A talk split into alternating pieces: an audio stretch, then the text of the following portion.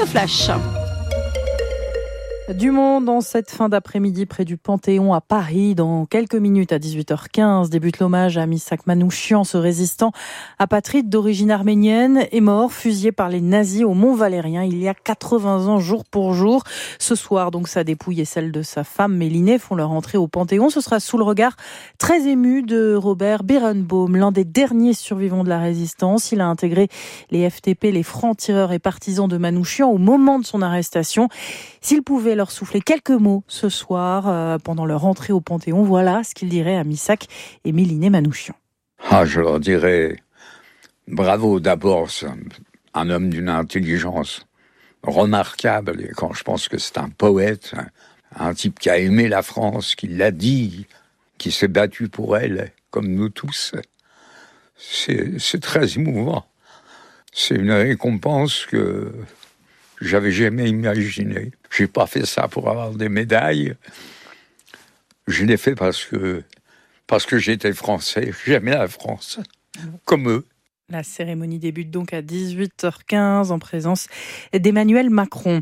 Attention au vent violent si vous habitez dans le nord. 19 départements sont placés en vigilance orange à partir de demain midi de la Normandie au Pas-de-Calais en passant par la région parisienne.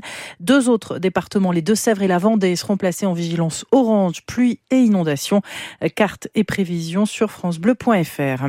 À trois jours du salon de l'agriculture et un mois après le début du mouvement, Gabriel Attal euh, veut rassurer. Ce matin, le Premier ministre a récapitulé les engagements déjà pris vis-à-vis des agriculteurs et a annoncé une nouvelle loi Egalim d'ici l'été. Ce sera la quatrième depuis 2018. Euh, le système censé protéger le revenu des agriculteurs n'a pas fonctionné comme il aurait dû lors des toutes dernières négociations commerciales, Sophie Auvigne. Objectif, renforcer le dispositif Egalim. Et c'est à une mission parlementaire de trouver comment y parvenir. Les députés Renaissance Alexis Isard et Modem Anne-Laure Babot vont travailler dans deux directions. D'abord, peut-être instaurer un ordre de passage pendant les négociations commerciales. Les premiers acheteurs des agriculteurs seraient les industriels, avec à la clé les prix les plus justes, intégrant les coûts de production des agriculteurs. La grande distribution fermerait le banc avec des tarifs plus serrés. Autre piste d'amélioration, comment empêcher précisément les distributeurs de contourner les règles françaises? Leclerc, Carrefour, Système U passent de plus en plus par des centrales d'achat européennes pour négocier en direct avec les multinationales. Deux de ces centrales sont d'ailleurs sous le coup de préamende s'élevant à plusieurs dizaines de millions d'euros selon le ministre de l'économie. Mais pour l'heure impossible de dévoiler leur nom, elles ont deux mois pour tout contester. Et après les annonces de Gabriel Attal, la FNSEA salue des avancées certaines, mais toujours un calendrier clair sur le plan élevage notamment. Une fusillade à Nîmes hier soir. Un homme connu pour trafic de drogue est mort tué par balle, pris pour cible près de sa voiture.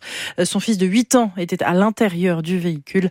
Il n'a pas été touché ni blessé.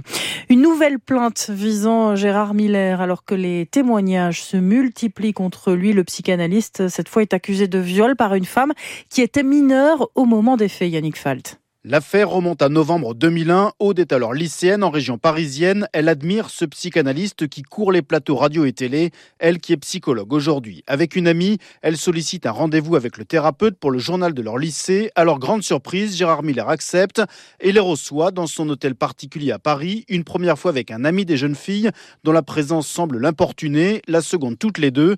Son ami refuse une séance d'hypnose avant ce troisième rendez-vous. Toujours selon son récit, Aude est alors seule avec lui dans la pièce dite japonaise de son hôtel particulier. Elle se retrouve sur son lit, elle a 17 ans, lui 53. Il l'embrasse avant de la contraindre à une masturbation et une fellation.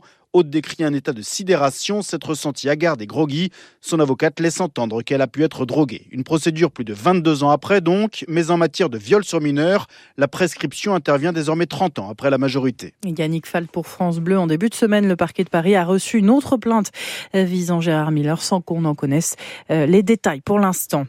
Bonne nouvelle, si vous devez partir ou rentrer de vacances ce week-end, la circulation des trains sera normale avec quelques perturbations localisées en raison d'une grève des aiguilleurs, aujourd'hui la direction. Les aiguilleurs chargés de réguler la circulation sur le réseau sont appelés à cesser le travail par Sudrail vendredi et samedi, une semaine après une grève des contrôleurs très suivie. Puis la Tour Eiffel fermée pour le troisième jour consécutif. Le mouvement lancé par les syndicats CGTFO s'enlise en pleine vacances scolaires. Les négociations sont au point mort alors que les employés réclament plus d'argent pour entretenir l'édifice.